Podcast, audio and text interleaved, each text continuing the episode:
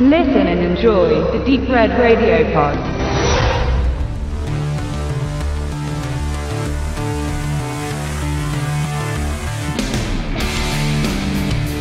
Nach 23 Jahren bekommt John Woos US-Regiedebüt Hard Target, harte Ziele eine Fortsetzung. Die stilprägende Optik des Heroic Bloodshed bzw. der Hongkong Blutoper prägte die westliche in den 90ern und Hard Target machte den Anfang wurde 1993 noch Jean-Claude Van Damme von einem Trupp von Killertouristen durch New Orleans und die umliegenden Sümpfe gejagt, so ereilt dieses Schicksal diesmal Scott Atkins.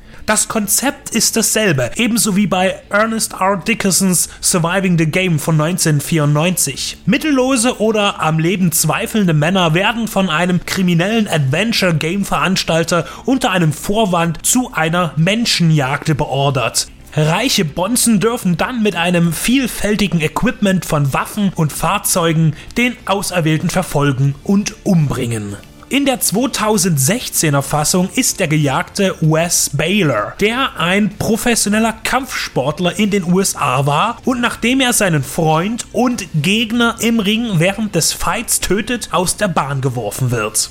Er begeht den allzu klassischen Weg, flüchtet aus seiner Heimat nach Asien, ertränkt seine Schuldgefühle in Alkohol und verdient sich seinen Unterhalt bei Underground-Prügeleien. John, der sich als Promoter vorstellt, kann Wes für eine stattliche Summe nach Myanmar locken, wo er angeblich einen Titel erstreiten soll. Doch er wird schnell damit konfrontiert, dass er als Beute für Johns Kunden dient, die ihn nun durch den dichten grünen Dschungel hetzen. Hard Target 2 wirkt wie eine Entschuldigung. Eine Entschuldigung für all die mittelmäßigen bis schlechten und viel zu oft aufkommenden Post-2000 Actionfilme. Egal ob hoch oder niedrig budgetiert, Würde und Liebe, das, was diesem Genre zusteht, hat es selten in den letzten Jahren erfahren. Und man sieht sich lieber die Klassiker aus den 80ern und 90ern an, wo selbst die noch so unterirdischsten B-Movies wenigstens echte Action zu bieten hatten und keine schlecht programmierten Mündungsfeuer, Einschüsse oder Explosionen. Dass Hard Target 2 aus der Masse herausstechen würde, war dabei nicht schwer zu erraten, denn Regisseur Roel Raney ist unbestritten der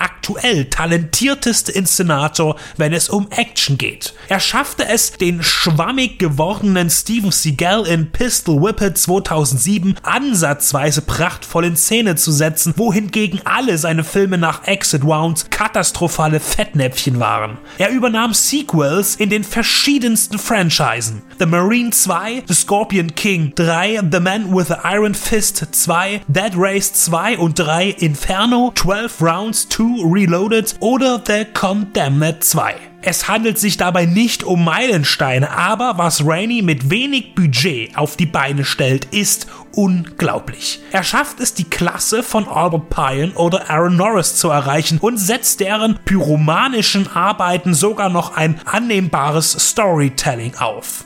In Hard Target 2 gibt es nur reale Action. Detonationen und Schusswechsel wurden mit echten Pyro-Effekten erstellt. Und mehr Kunst als CGI-Blut. Die Handarbeit ist sichtbar und wegen der Seltenheit ihres Einsatzes im heutigen Produktionsprozess löblich hervorzuheben. Dieser Film ist eine Perle. Er hat keine Längen und wurde auf hochwertigen Sets und vor liebevoll abgefilmten Kulissen gedreht. Wie so oft in seinen Arbeiten übernimmt Riney dabei auch die Kameraführung und zeigt auf, dass er diese perfekt kontrolliert. Es macht einfach Spaß zuzusehen. Seine Kamerafahrten und Blickwinkel können nicht verglichen werden mit den billigsten Vertretern des Genres, genauso wenig wie mit den 100 Millionen Dollar Sequels zu beispielsweise Expendables. Gebt diesem Mann mehr Verantwortung und mehr Geld. Er ist momentan der einzige, der das Ideal besitzt, den Actionfilm wieder groß zu machen. Ein weiterer Glücksgriff ist Scott Atkins, dessen Physis